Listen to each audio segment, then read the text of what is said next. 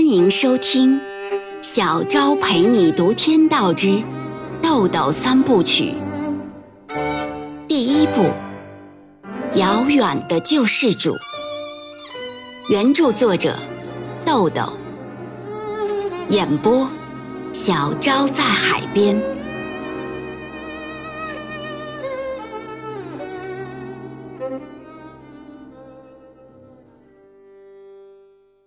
第六十六章，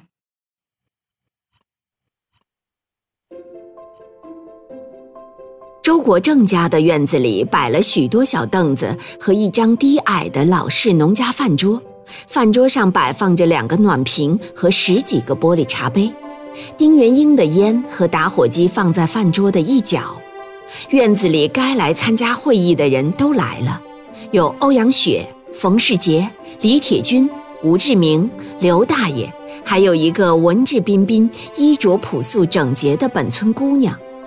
此时，周国正和刘大爷正和丁元英谈着什么，其他人都站在周围听着。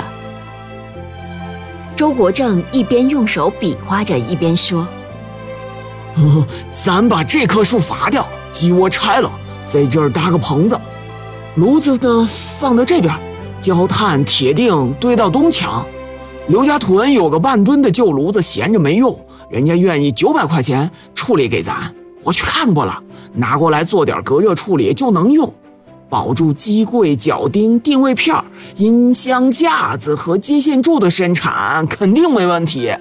炉子吊架呢，咱自己做一个，不费啥事儿。刘大爷说：“ 有了咱自己的翻砂厂和车床加工。”那成本一下子就降下来一大截呀！车床咱不一定要买新的，根据咱产品的质量要求，能用就行，能省不少钱嘞。丁元英问：“翻砂和车床这两块需要几个人呢？”周国正回答：“平时呢，有我和我媳妇儿两个人就行了。”我爹也能过来帮帮忙，就是开炉的时候人手少了不行。到时候找他们几个过来帮忙，干完了请他们吃顿饭。农村的家庭翻车厂都是这个做法。翻砂这一块用工不能和喷漆比，他们手工打磨这一块用人多。刘大爷说：“车床这一块呀，除了我之外，最少还得需要三个人。”一是这活儿工序多，切削、打眼儿什么的得同时做；二是我年纪大了，尽量多带出来几个徒弟吧。这时，叶小明和刘冰进来了，大家相互之间打了个招呼。冯世杰问：“怎么这么晚才到啊？”刘冰解释道：“哦，刚才送了趟小丹上班。”又去熟悉熟悉车，就耽误了。丁元英说：“好人到齐了，大家都坐，咱们开会了啊！”大家各自找凳子围在饭桌旁边坐下。那个文质彬彬的本村姑娘找了一个不引人注意的位置坐下，拿出钢笔，打开文件夹，放到两腿的平面上。丁元英坐下说：“嗯，咱们人太多。”大妈家里的院子小，坐不下。这个会啊，就在这儿开了。前些日子呢，咱们把各种零零散散的条件都搓到一起过了过筛子，从大家的分析上看，存在做点事情的可能啊。所以，咱们把这次会议叫做以组建北京格律诗音响有限公司为议题的预备股东扩大会议。预备股东会议为什么要扩大呢？因为公司与农户的关系需要大家知根知底儿。今天的会呀是拍板的会，会上说什么都行，会下说什么都不行，咬了牙印儿就要算数。今天呀，咱们专门请了王庙村小学的赵丽静老师做会议记录，会后每个人都要审阅签字。咱们将根据这个会议记录起草公司章程，制定工作计划。赵丽静腼腆地站起来，向大家点点头示意，重新坐下准备记录。丁元英说：“基于生成公司的背景和条件呢，公司将不以盈利为唯一宗旨。公司致力于王庙村的脱贫致富，将把自身的发展与拉动王庙村的经济联系起来。但是这一条啊，不允许写进公司章程，将以第一个公司决议的形式确定下来。不允许把扶贫用作商业目的，因为社会对公司的好感也是商业好处的一部分啊。刘冰当即就嘟囔了一句：“天哪，做好事儿还得偷偷摸摸的，连落个名都不行吗？”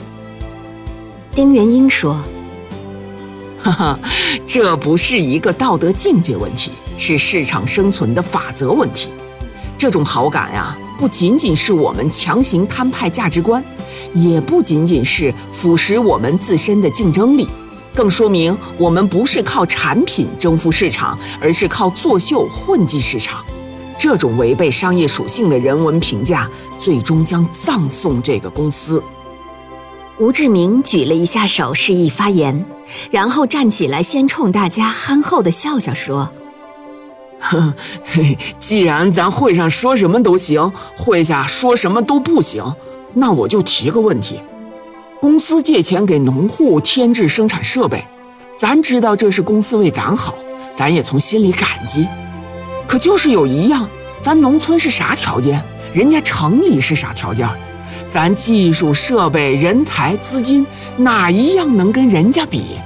这要是生产出来的东西卖不出去，农户见的那些钱，可咋还呢？那不是越富越贫了吗？你就算是赖账，那公司的钱也不是大风吹来的，不是？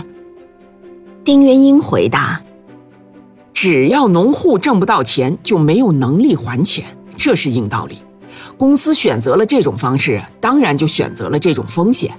不愿意承担这种风险的股东，现在还有机会退出这种风险。”叶小明站起来问道：“丁哥，我冒昧问一句。”那股东的前途在哪儿呢？丁元英说：“嗯，仅就这个公司而言呢，你们的前途就在这儿，就在王庙村。”周国正的媳妇在一边捂着嘴嘻嘻嘻笑了起来，立刻招来了众人好奇的目光。周国正狠狠地瞪了媳妇一眼，低声训斥道：“这是开会，干啥呢你？”周国正媳妇索性不捂嘴了，笑着说：“哈哈，我知道是开会，可就是憋不住想笑。你说咱这穷村咱自己还不知道前途在哪儿呢，咋还叫人家城里人到这儿来找前途？”一直没吭声的李铁军也开口了，说：“我就是嘛，咱王庙村有啥嘛？”这时，所有人的目光都聚集在了丁元英身上，那么多目光交汇在一个点上，汇成了一个硕大的问号。人们的心态已经不仅仅是局限在寻找答案，更是在寻找信心和希望。这正是丁元英所期待大家提出的核心问题，也正是这次预备股东会议为什么要扩大的用心所在。会议完全在按照丁元英的思路和节奏进行着。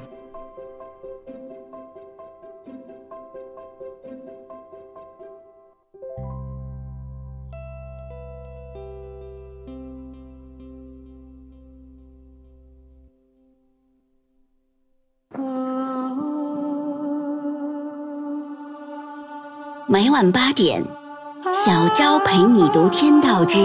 豆豆三部曲，每天更新一集，欢迎您的收听与订阅，我们不见不散哦。